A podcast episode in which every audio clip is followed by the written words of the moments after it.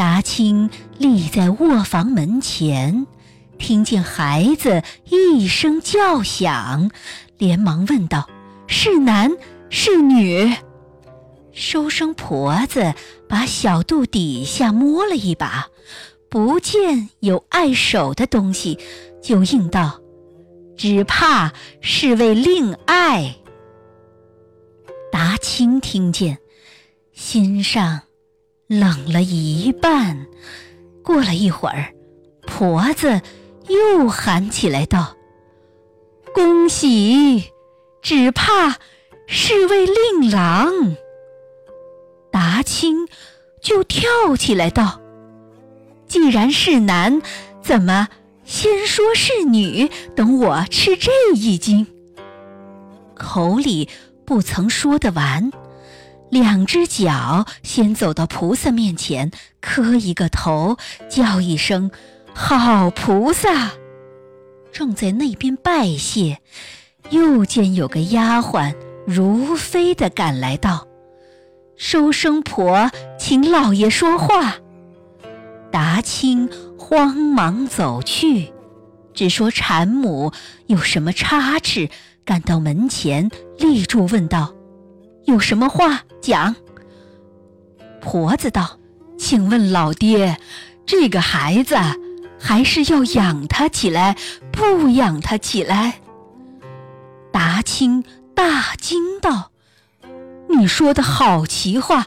我六十多岁才生一子，犹如麒麟凤凰一般，岂有不养之理？”婆子道。不是个儿子。达清道：“难道依旧是女儿不成？”婆子道：“若是女儿，我倒也劝你养起来了。”达清道：“这话一发起，既不是儿子，又不是女儿，是个什么东西？”婆子道：“我收了一世生，不曾接着这样一个孩子，我也辨不出来。你请自己进来看。”达清就把门帘一掀，走进房去，抱着孩子一看，只见肚脐底下，腿胯中间。结子丁香无其形，而有其迹；含苞豆蔻，开其外而闭其中。凹不凹，凸不凸，好像个压扁的馄饨，圆又圆，缺又缺，竟是个做成的肉饺，逃于。阴阳之外，介乎男女之间，原来是个半雌不雄的使女。达清看了，叹了口气，连叫几声业障。将来地狱婆子道：“领不领，随在你们。”我也不好做主意。说完，竟出去了。达清之妻道：“做一世人，只生的这些骨血，难道忍得淹死不成？就当不得人养，也只当放生一般，留在这边积个阴德。”也是好的，就叫婆子收拾起来，一般叫通房抚养。却说达清走出房去，跑到菩萨面前，放声大哭，哭了一场，方才诉说道：“菩萨，是你亲口许我的，叫我。”散去家私，还我一个儿子。我虽不曾尽依的你，这二三千两银子也是难出手的。别人在佛殿上施根船，舍一根柱，就要祈保许多心事。我舍去的东西，若拿来交与银匠，也打得几个银孩子出来，难道就换不得一个儿子？便是儿子舍不得，女儿也还我一名，等我招个女婿养养老也是好的。再做我今生罪业深重，祈保不来，索性不叫我生也罢了。为什么弄出这个不阴不阳的东西，留在后面现世？说完又哭，哭完又说，竟像定要与菩萨说个明白的一般。哭到晚间，精神倦了，昏昏的睡去。那镜子里面依旧向前番说起话来道：“不要哭，不要哭，我当初。”原与你说过的，你不失信，我也不失信。你既然将就打发我，我也就将就打发你。难道舍不得一分死宝，就要换个完全活宝去不成？达清听见，又跪下来道：“菩萨，果然。”是弟子失信，该当绝后无辞了。只是，请问菩萨，可还有什么法子忏悔的吗？菩萨道：“你若肯依前话，拼着家私去施舍，我也还依前话讨个儿子来还你就是。”达清。还要替他讨个明白，不想再问，就不应了。醒来又是一梦，心上思量道：“菩萨的话，原说的不差，是我出他的桥板，怎么怪得他拔我的短梯？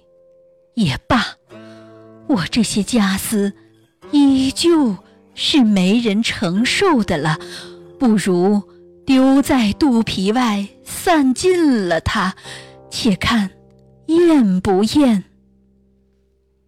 到第二日，照前番的套数，菩萨面前重发誓愿，呼集众人，叫他不可因我终止善心，不来劝我布施。凡有该做的事，不时相闻，自当领教。众人依旧欢呼念佛而去。那一年，恰好遇着奇荒，十家九家绝食。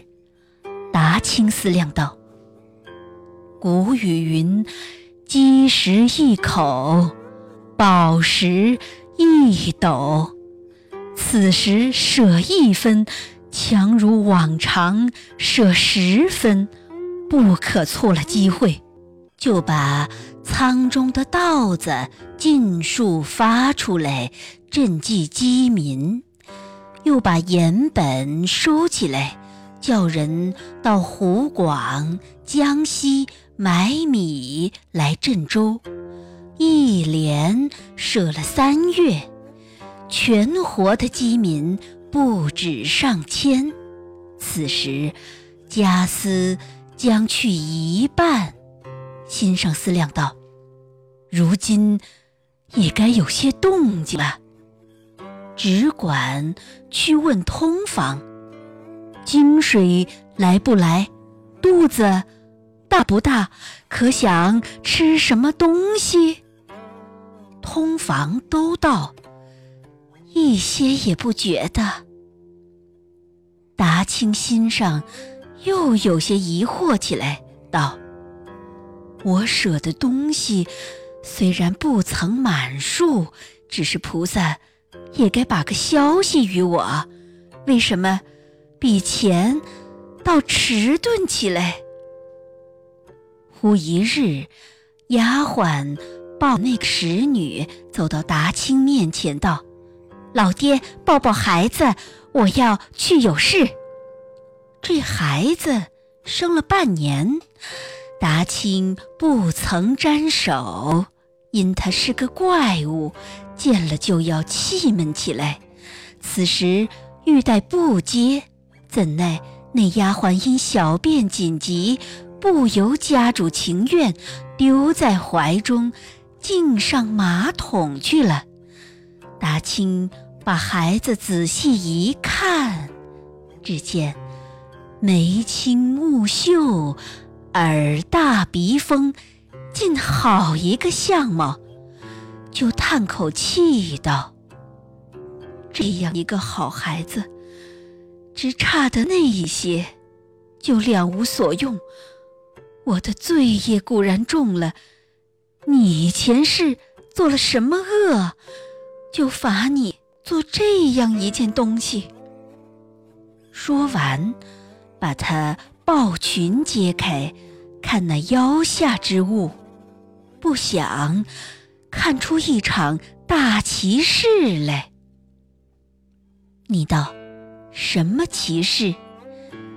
那孩子生出来的时节，小便之处，男女两件东西都是有的，只是男子的倒缩在里面，女子的。到现在外边，所以男不像男，女不像女。如今不知什么缘故，女子的渐渐长平了，男子的又脱了半截出来，竟不知是几时变过的。他母亲夜间也不去摸他，日间也不去看他。此时，达清无心看见，就惊天动地的叫起来道：“你们都来看奇事！”一时间，妻子、通房、丫鬟、使婢都走拢来道：“什么奇事？”达清把孩子两脚扒开，与众人看。众人都大惊道：“这件东西是哪里变出来的？好怪异！”达清道：“这等看的来，分明是菩萨的神通了。想当初养生的时节，他原做个两可的道理，是我好善心之成与不成。”男也由得他，女也由得他，不男不女也由得他。如今见我的家私舍去了一半，所以也拿一半来安慰我。这等看来，将来还不止于此。只是这一半也还是拿不稳的。我若照以前，只上了善心，焉知伸得出来的缩不进去？如今没得说，只是发狠施舍就是了。当日率了妻子通房，到菩萨面前磕了无数的头，就去急急的寻好事做。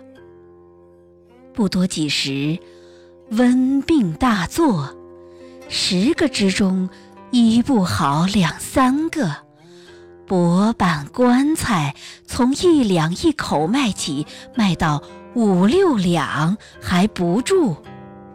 达清就买了好几吨木头，叫上许多匠作，昼夜做棺材施舍，又着人到镇江。请名医苏州买药料，把医生养在家中，施药替人救治。医得好的，感他续命之恩；医不好的，嫌他掩尸之德。不上数月，又舍去二三千金。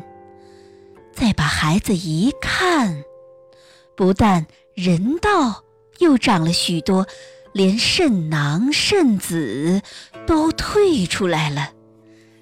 达清一来，因善事圆满；二来，因孩子变全，就往各寺敦请高僧，建七七四十九日水陆道场，筹还夙愿。功德完日，正值孩子周氏之期，数百里内外受惠之人。都来庆贺。以前，达清因孩子不雌不雄，难取名字，直到此时，方才拿得定是个男子。因他生得奇异，遂取名叫做奇生。后来一长一大。一些灾难也没有，子性又聪明，人物又俊雅，全不像造户人家生出来的。达清严请名师教他诵读，十六岁就进学，十八岁就补领，补领十年就应了恩选。做过一任知县，一任知州，治世之时，家资仍以万计。大清当初只当不曾施舍，白白的得了一个贵子，又还饶了一个封君。你道施舍的利钱重与不重？可见作福一事。是男子种子的先方，女子受胎的秘诀。只是施舍的银子，不可使它落空，都要做些眼见的功德。是如今世上无子的人，十个九个是财上安命的，哪里肯拼的施舍？究竟那些家产，终究是别人的，原与施舍一样。他宁可到死后分赃，再不肯在生前作福。这是什么缘故？只因有两个主意横在胸中，所以不肯割舍。第一个主意说：“焉知？”我后来不生，生出来还要吃饭，不知天有生人，必有养人，哪有个施恩作福修出来的儿子会饿死的？第二个主意说，有后无后是天生注定的，哪里当真修得来？不知。